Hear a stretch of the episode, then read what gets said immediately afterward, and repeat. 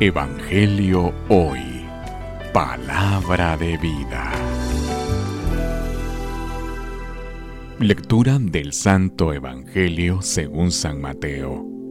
Gloria a ti, Señor. En aquel tiempo, al ver Jesús que la multitud lo rodeaba, les ordenó a sus discípulos que cruzaran el lago hacia la orilla de enfrente. En ese momento se le acercó un escriba y le dijo, Maestro, te seguiré a donde quiera que vayas. Jesús le respondió, Las zorras tienen madrigueras y las aves del cielo nidos, pero el Hijo del Hombre no tiene en dónde reclinar la cabeza. Otro discípulo le dijo, Señor, permíteme ir primero a enterrar a mi padre. Pero Jesús le respondió, Tú sígueme y deja que los muertos entierren a sus muertos. Palabra del Señor.